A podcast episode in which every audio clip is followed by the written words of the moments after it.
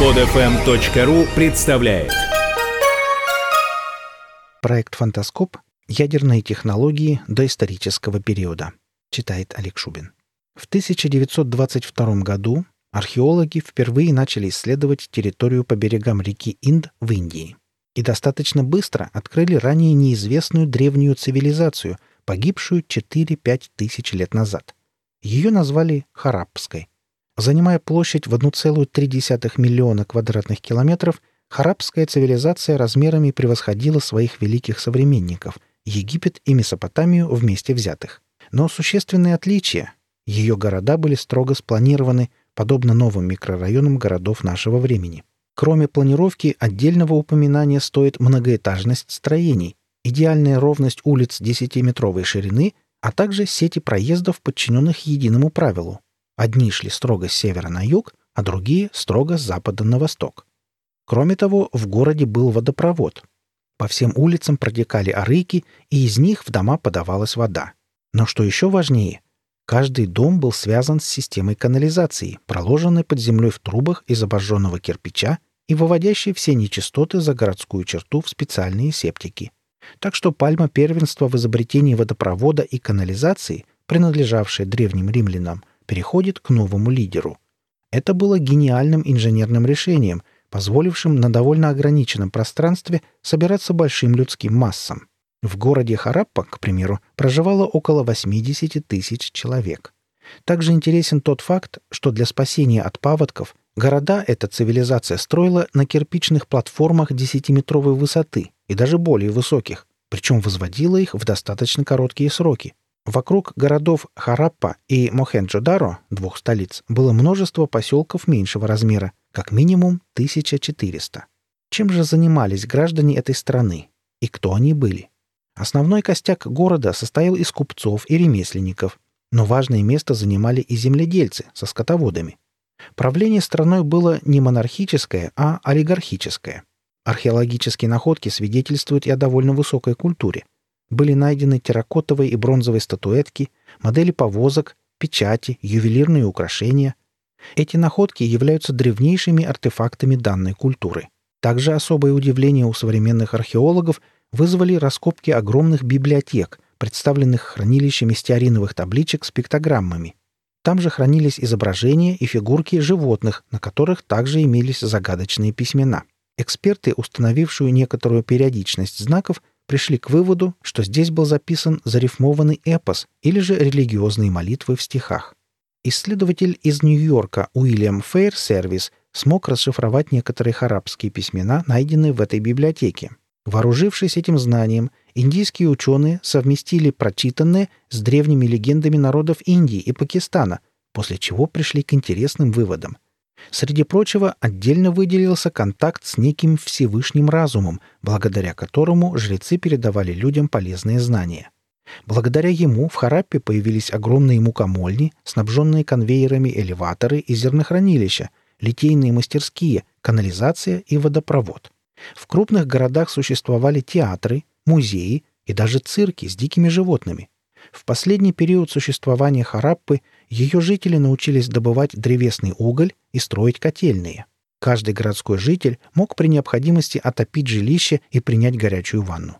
Не обошлось и без вредных привычек. Именно в этот период появилось виноделие и курение опиума. До сих пор никто не знает точно, что послужило главной причиной гибели этой цивилизации. Объясняли разные ученые и исследователи по-разному. Наводнение, ухудшение климата, эпидемии или нашествие врагов, но версию с наводнением вскоре исключили, ибо в руинах городов и слоях почвы не было видно следов буйства стихии. Не подтвердились версии и об эпидемиях. Исключалось и завоевание, так как на многочисленных сохранившихся скелетах жителей Хараппы отсутствовали следы применения холодного или иного оружия. Одно было очевидно – внезапность и неотвратимость бедствия. И вот совсем недавно ученые Винченти и Давенпорт выдвинули новую гипотезу – Цивилизация погибла от атомного взрыва, вызванного, скорее всего, бомбардировкой с воздуха. Весь центр города Мохенджо-Даро оказался полностью разрушен. Найденные там куски глины выглядели оплавленными, причем структурный анализ показал, что оплавление произошло при температуре не менее 1600 градусов. Скелеты людей находили на улицах, в домах, в подвалах и даже в подземных тоннелях. Причем радиоактивность многих из них даже сейчас превышает норму более чем в 50 раз. В древнеиндийских эпосах немало преданий о страшном оружии, сверкающем как огонь и не имеющем дыма. Взрыв, после которого небо покрывает тьма, сменяется ураганами, несущими зло и смерть. Тучи и земля — все это смешалось воедино. В хаосе и безумии даже солнце стало быстро ходить по кругу. Слоны, обожженные пламенем, метались в ужасе. Вода кипела, рыбы обугливались, а воины бросались в воду, чтобы смыть смертоносную пыль.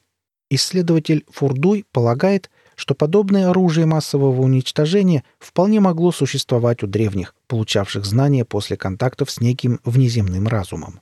Английский исследователь Девенпорт 12 лет своей жизни посвятил изучению раскопок этой исчезнувшей цивилизации. Еще в 1996 году он сделал сенсационное заявление о том, что эта столица харабской цивилизации была уничтожена за 2000 лет до нашей эры в результате ядерного взрыва. Изучая развалины построек города, можно определить центр взрыва, диаметр которого составляет около 50 метров. В этом месте все кристаллизовано и расплавлено.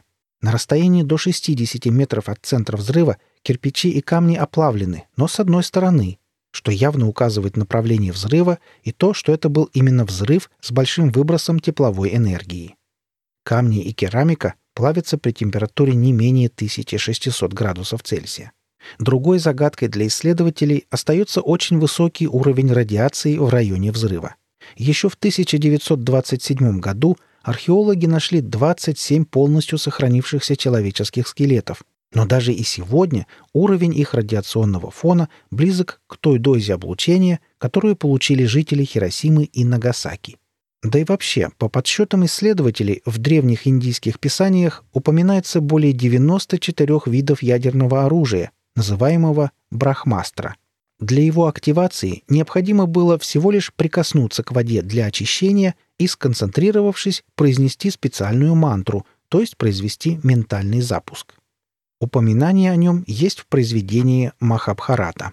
Мохенджо-Даро вполне мог быть уничтожен таким видом оружия. Вы слушали статью «Ядерные технологии доисторического периода». Статья опубликована на портале фантаскоп.ру. Читал Олег Шубин. Скачать другие выпуски этой программы и оставить комментарии вы можете на podfm.ru